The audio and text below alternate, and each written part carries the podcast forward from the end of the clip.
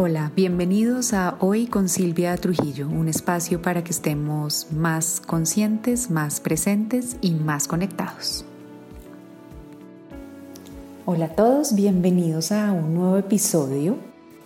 Eh, lo titulé Mitos porque incluso en nuestro mundo así hipermoderno, muchos de nosotros seguimos recurriendo a diferentes mitos para navegar por nuestra realidad.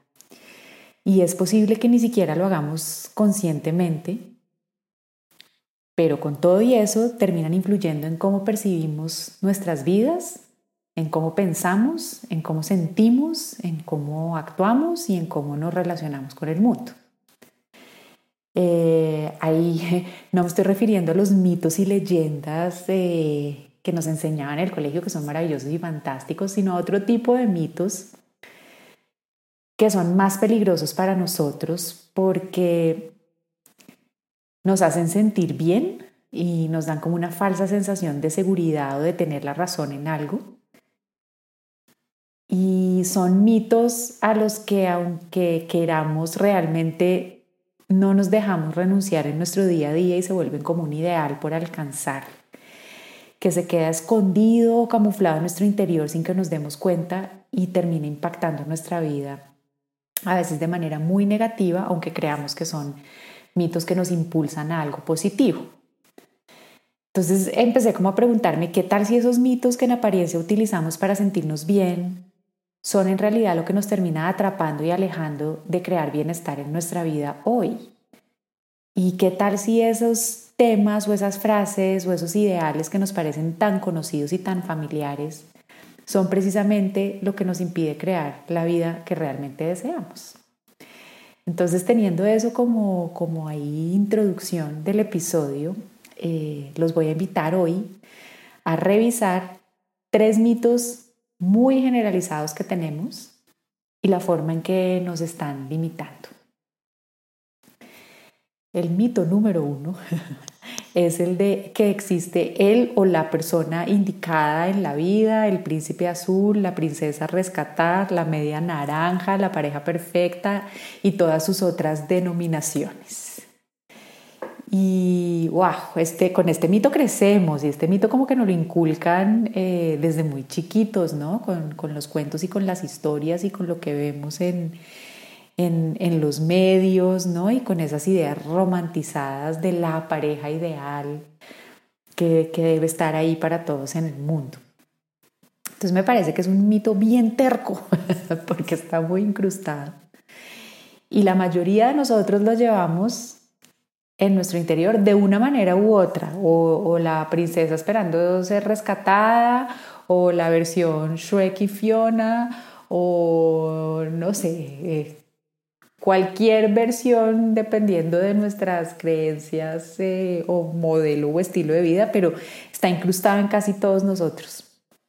Y es esa antigua idea romántica de que hay una persona perfecta para uno en el mundo o él o la que nos va a completar y nos va a hacer felices y con la que viviremos felices para siempre. Entonces voy a empezar por el final. A uno nadie lo completa. Uno solito ya está completo. Y creo que, que, por eso es tan nocivo ese de mi media naranja o me voy a sentir completo, güey, porque parte de una falsa premisa y es que es sentirnos incompletos con nosotros mismos. Entonces ahí ya arranca uno mal y por eso es que ese mito termina haciendo tanto daño. Entonces uno solito ya está completo y el que llegue incompleto a una relación, así seguirá. O incluso va a profundizar la sensación de carencia porque nadie lo completa a uno uno se puede complementar y uno puede hacer equipo y uno puede hacer una cantidad de cosas, pero uno está completico siendo como es. Entonces esa creencia de que alguien, necesito que llegue alguien a mi vida para que me complete, nos hace más daño porque además está sustentado en una falsa creencia. De ahí la idea de que es un mito. Y ahora el otro punto. ¿En serio creemos que una única persona dentro de los miles de millones de habitantes que hay disponibles en el planeta le estamos dando todo el poder a una persona que es que no quiero hacer ni ni el, el punto cero de probabilidad que implica que uno, que uno apueste su felicidad en una única persona en el planeta. Es un poco demente cuando uno lo mira así, pero lo hacemos todo el tiempo. Y la verdad es que creer que hay alguien que nos va a hacer felices el resto de la vida, en el fondo nos da una sensación de bienestar, por eso lo, lo llamo un mito, porque en el fondo le creemos y en el fondo uno en cierta manera lo añora y lo anhela, aunque después le lleve racionalidad y todo lo que quieran, pero es algo que está como incrustadito en uno de, ay, alguien va a llegar un día y voy a ser feliz, ¿no? Y, y nos da esa falsa sensación de bienestar. El tema es que es una sensación de bienestar momentánea y que al final puede jugar más en nuestra contra que en nuestro favor. Y aquí está el problema, es que el mito de él o la indicada media naranja, pareja perfecta, príncipe azul o como le quieran poner, termina creando un ideal imposible que nadie va a poder cumplir. Em, y una vez que hacemos el, un checklist ¿no? con esas características que debe tener esa persona y lo, lo caracterizamos de acuerdo más con valores socializados que propios, ¿no? Eh, porque caemos como en las trampas de lo que nos dicen que debe ser una pareja o que, o que debe ser la persona ideal para nosotros. Empezamos a medirnos con unas métricas que no vamos a tener realmente cómo contrastar en la realidad. Y, entonces empezamos como a, a medir a todo el mundo contra ese ideal o contra esas métricas que no tienen sustento y que están inventadas. Eso por un lado. Por otro lado es porque definimos quién es the what en un momento determinado de nuestra vida.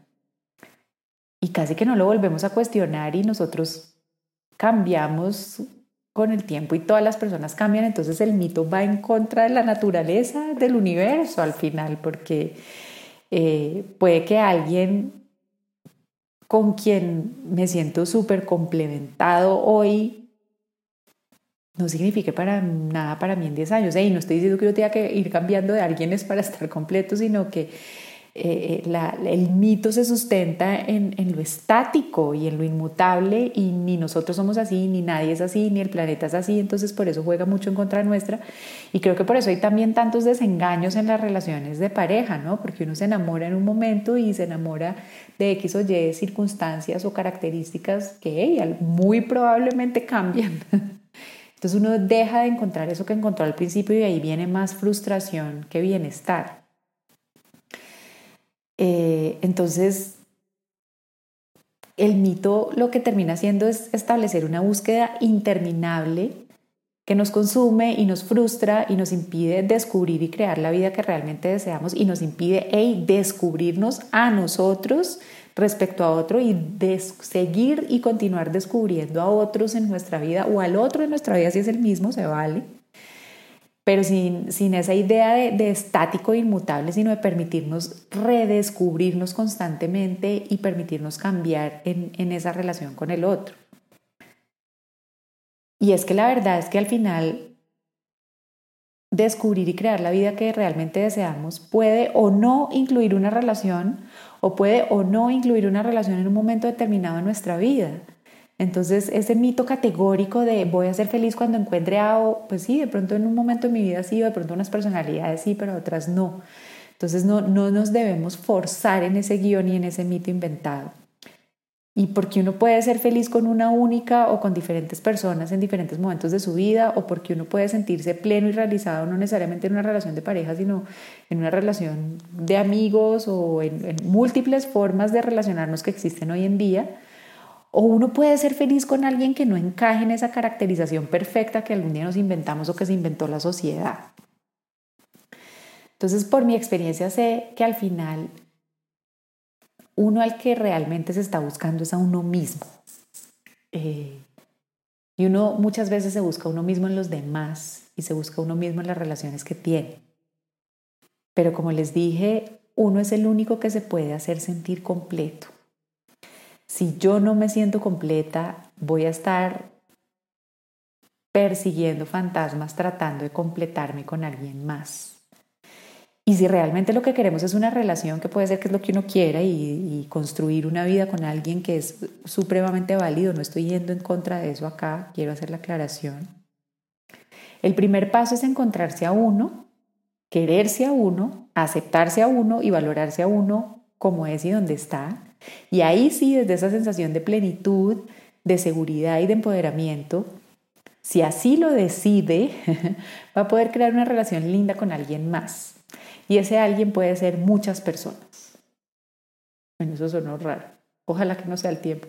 Bueno, si es consentido puede ser al tiempo, pero ya me estoy metiendo en temas un poco más densos a los que no es necesario ir, pero creo que me están entendiendo el punto.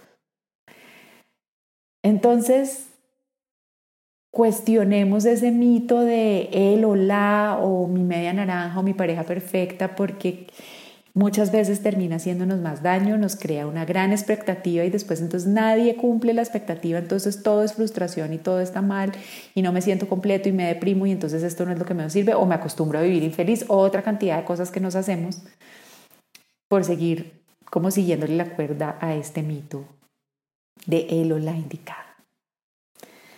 El segundo mito que quisiera compartir eh, en el episodio de hoy es el de todo va a estar bien.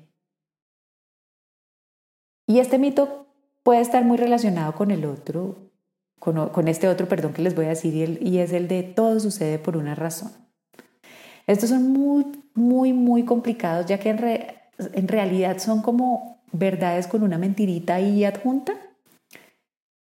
Pues porque la verdad sí al final todo pasa por algo, pero no, no como lo entendemos nosotros y pues todo va a estar bien, no como nosotros queremos y como queremos que sea. Este mito o a este mito recurrimos mucho cuando las cosas se complican eh, y lo utilizamos es como una posición alternativa para sentirnos mejor cuando nos estamos sintiendo mal. Pero al tranquilizarnos como con este mito de tranquilo, todo va a estar bien, todo va a estar bien, todo va a pasar, en realidad nos terminamos atrapando es en un punto ciego y nos separamos de esa conciencia que se necesita para transformar el quiebre o el reto que estamos viviendo. Básicamente, ¿por qué? Porque el, todo va a estar bien no sale en automático y no desde la conciencia. No sales por costumbre o porque así lo repite todo el mundo. Y cuando lo hacemos así en automático o por repetirlo o porque está socializado o porque está aprendido o porque no sé qué más decirme para sentirme bien, terminamos haciendo como el avestruz, ¿no? Y, es, y lo utilizamos como para meter la cabeza en la arena y, uh, yo espero a que todo esto pase, que algún día todo esto va a estar bien. y creemos que al decir eso nos vamos a hacer invisibles hasta que pase el lío, el rollo o el quiebre o la tristeza. Yo a lo largo de los años he encontrado una forma alternativa de, de, navegar esas situaciones retadoras que me parece más eficiente que esconder la cabeza como el avestruz y simplemente ponerme a repetir que todo va a estar bien, que todo va a estar bien y es hacer preguntas. Creo que hacer preguntas es poderosísimo para destruir mitos y particularmente para destruir este mito. Más bien, este no es tanto cuestionarlo, sino, sino cambiarlo y ponerlo en una nueva tónica para que sea un poco más honesto y más profundo. Entonces, eh, las preguntas que yo uso como para, en vez de caer en este mito de todo va a estar bien y hacerlo más propio y más interiorizado, es, por ejemplo, preguntarme, ¿puedo hacer algo en este momento para manejar lo que me está pasando. Miren que cambio del todo está bien es niego, no hago, no actúo. o sea, decir todo está bien es como dejarle al mundo y a los demás la responsabilidad de que esto se, se desenvuelva, mientras que, que si me tomo responsabilidad puedo hacer algo yo para cambiarlo, ahí va a haber dos posibles respuestas. Sí, sí, listo, ¿qué puedo hacer? Y si sí puedo hacer algo, pues hombre, vaya y hágalo, evidentemente, ¿no? no en vez de quedarse esperando que todo se resuelva solo por decir que todo va a estar bien. Eh, y si la respuesta es no, no hay nada que pueda hacer, yo cambio la pregunta y, la cambio por cómo puedo o quiero responder ante lo que está pasando. Y aquí se abren infinitas posibilidades de respuesta, pero vuelvo al punto es de retomar la responsabilidad y empoderarme frente a lo que está pasando en vez de echar en el mito y en lo externo la responsabilidad que lo resuelva solo cuando digo tranquilo que todo va a estar bien. Ahí es como que me, libero de la responsabilidad y dejo que todo pase afuera y creo que eso nos termina haciendo más daño. Y es que vean que al hacerse estas preguntas que les planteo, lo de si puedo hacer algo en este momento o, o si no puedo hacer algo, entonces cómo elijo responder a lo que me está pasando, lo que hago es abrirme posibilidades. Y ese es el camino para cambiar la perspectiva frente a un quiebre o frente a un reto o frente a un problema. Y ahí sí, a conciencia, descubriremos que todo va a estar bien. Pero aquí viene un pie de página. Hay que cambiar la concepción de bien que tenemos. Bien no es igual a estático, cómodo o como yo quiero. Bien quiere decir fluido, cambiante y a veces muy incierto y a veces algo que yo ni siquiera contemplaba en la cabeza. Entonces sí podemos llegar al todo va a estar bien, pero no en automático, no, sino interiorizando a través de preguntas y entendiendo que hay otra concepción de bien. El tercer mito em, al que recurrimos mucho es el de el día que, punticos, y rellénenlo cada uno como quiera o como lo haga o como les funcione. Muchos funcionamos con la idea de que hay un factor que nos impide ser felices en este momento. Y muchos creemos que una vez que ese factor haya ocurrido o se haya materializado o se haya resuelto, todo va a ser perfecto en nuestra vida. Entonces, esto quiere decir como el día que cambie de trabajo o el día que me gane la lotería o el día que me case o el día que me divorcie o el día que pierda peso o el día que me vaya a vivir a otro lado, todo va a ser perfecto. Entonces los quiero invitar a que hagan el ejercicio de pensar cuál es el día que están esperando ustedes en su vida. Yo les digo uno muy reciente. Yo pensaba que el día que publicara mi libro, ya, todo, todo, había hecho todo lo que venía a hacer en mi vida. Nada que ver, eso fue un paso más y apenas lo describí, terminé como bueno y ahora. y eso nos pasa mucho con esos mitos del día que les doy eh, ejemplos de, de cada uno. El día que me cambie de trabajo, pues en el nuevo trabajo igual vas a tener retos, igual vas a tener aprendizajes, igual va a haber personas chéveres, igual va a haber personas no tan chéveres. El día que te ganes la lotería, sí, sin duda ese día vas a estar hiper feliz, pero hay muchos estudios que han comprobado y demostrado que, que la gente después de ganarse la lotería o termina gastándose la plata muy rápido o se da cuenta que lo material realmente no lo hacía feliz. Eh, el día que, que me case, pues hombre, empezarán otros retos y nuevos aprendizajes porque esa es la vida. El día que pierda peso, pues perdí peso y estoy feliz un rato, pero después mantente ahí, ¿no? Eh, el día que me vaya a vivir a otro lado, yo le digo mucho esto, es, uno cree como, ah, es que si me voy a vivir a otro lado todo va a ser diferente. Yo siempre digo es, a donde uno vaya se lleva a uno. Y el problema no es el mundo al final ni el entorno, sino cómo uno decide percibir y reaccionar frente al entorno. Entonces el día que, nada, y es un mito que llevamos que tiene una carga muy pesada y identifiquen, debe haber otros mil, me parecería chévere que hagan el ejercicio de identificar cuál es el de ustedes. Porque esa idea de que tan pronto como pase, puntico, puntico, puntico, voy a ser feliz, de pronto es lo que nos mantiene infelices, porque sea lo que sea, ese es el día que nos está manteniendo atrapados hoy y que nos está impidiendo ser felices hoy porque nos está impidiendo aceptar la realidad que tenemos hoy. Eso por un lado y por otro el que les dije, porque al final el día que logremos el peso, la relación, el trabajo o la lotería, nos vamos a dar cuenta que la satisfacción del, del acontecimiento per se es momentánea y que después, con los días o con los meses o con los segundos, vamos a empezar otra vez como a siento que me falta algo porque si, si lo que queremos es el objetivo, llega, nos llena un ratico y después arranca otra vez nuestra necesidad de buscar algo nuevo y diferente porque esa es nuestra naturaleza.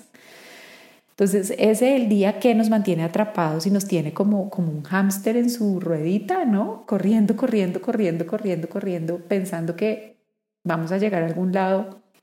Y la verdad es que el día que paremos y nos cansemos y encontremos lo que queremos, pues nos vamos a volver a montar a la ruedita, a seguir buscando una cosa más adelante. Y este mito es muy peligroso también porque la felicidad no es condicional.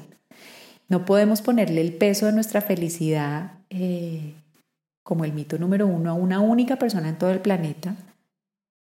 No podemos evadir nuestra responsabilidad nuestra felicidad como el mito número dos de todo a estar bien mientras yo estoy aquí escondidito, quieto y espero a que todo pase. Y no podemos ponerle todo el peso de nuestra felicidad a un acontecimiento que pase en algún momento de nuestra vida nuestra felicidad y vivir plenos es más una elección que un destino, es más como, como vivo día a día y como alimento mi espíritu, mi ser día a día, independientemente de si estoy en pareja o no estoy en pareja o estoy en una pareja chévere o en una pareja que ya no me parece tan chévere o anhelando que el otro cambie para que se adapte a lo que yo creo que es una pareja chévere o, mi, sensación de bienestar para cambiarle el tema del concepto de felicidad que lo asociamos con, con unas cosas muy particulares puede llegar a ser independiente, y esto se los digo por experiencia propia de todos los procesos que acompaño a la circunstancia de vida que esté viviendo. Yo puedo estar viviendo una circunstancia de vida desoladora, pero mantenerme en bienestar y mantener una actitud eh, que desde estar empoderado me permita decidir cómo quiero responder, en vez de simplemente esconder la cabeza y esperar que el tiempo pase y todo se me olvide. Y puedo mantener una actitud de bienestar independientemente de si no me gano la lotería o si vivo en cualquier lugar del mundo, porque como les digo, a donde uno vaya se lleva a uno mismo.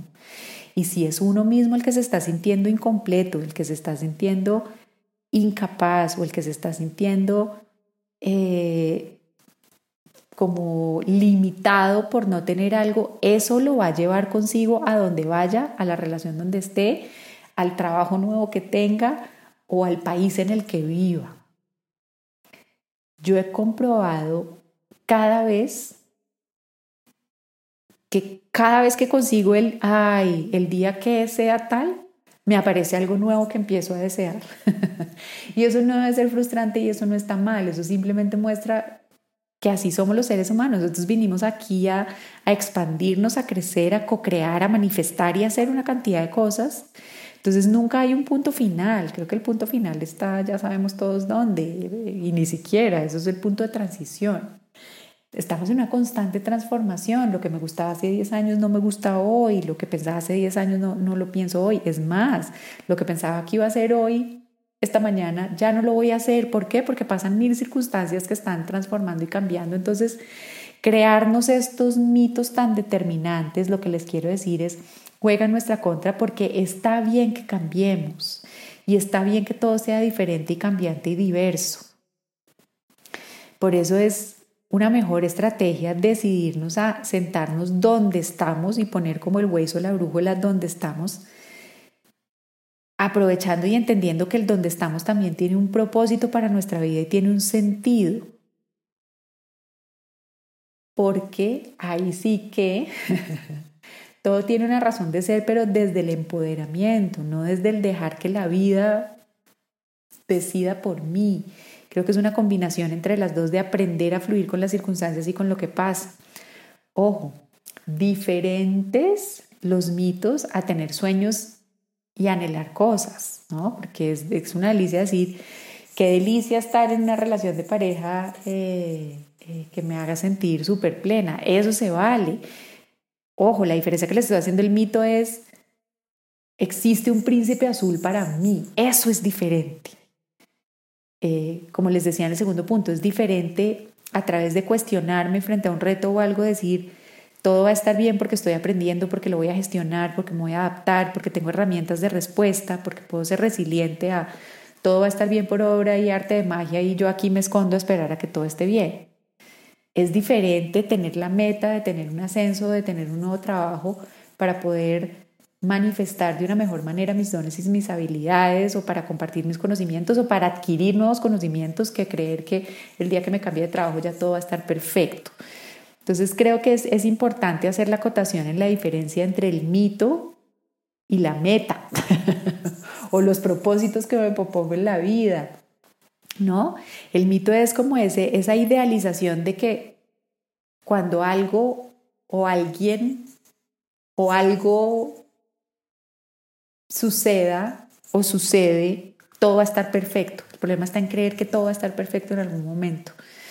Porque la verdad es que todos los momentos están llenos de contrastes, de cosas lindas, de cosas retadoras. Sí, tenemos épocas de la vida en que son más fluidas en un aspecto y en el otro, pero al final, al final, al final, hasta en los momentos de mayor ilusión y felicidad de nuestra vida puede haber por ahí alguna manchita que pueda hacerlo no tan perfecto y hasta en los momentos más difíciles y más oscuros puede aparecer una chispita de luz por ahí que nos ayude a salir adelante.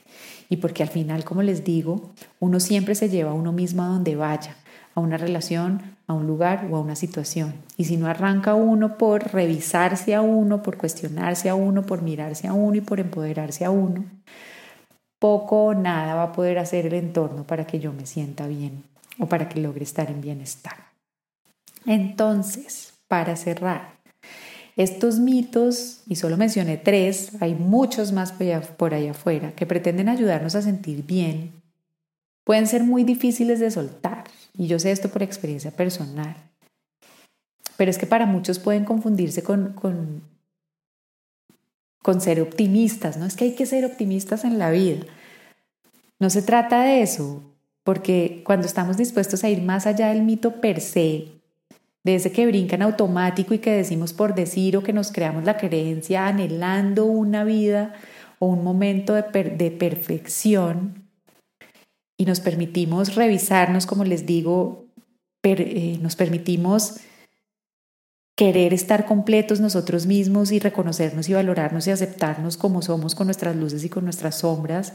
Y cuando permitimos que los momentos de retadores que estamos viviendo sean como son y nos entregamos a ellos y los atravesamos con una actitud de crecimiento y de aprendizaje y cuando entendemos que en todos los trabajos y en todos los países y con plata o sin plata, si no estamos bien con nosotros mismos, no vamos a estar bien sino que si hacemos ese trabajo interior, la recompensa va a ser mucho más increíble que la que creemos que nos vamos a imaginar el día que se cumple el mito.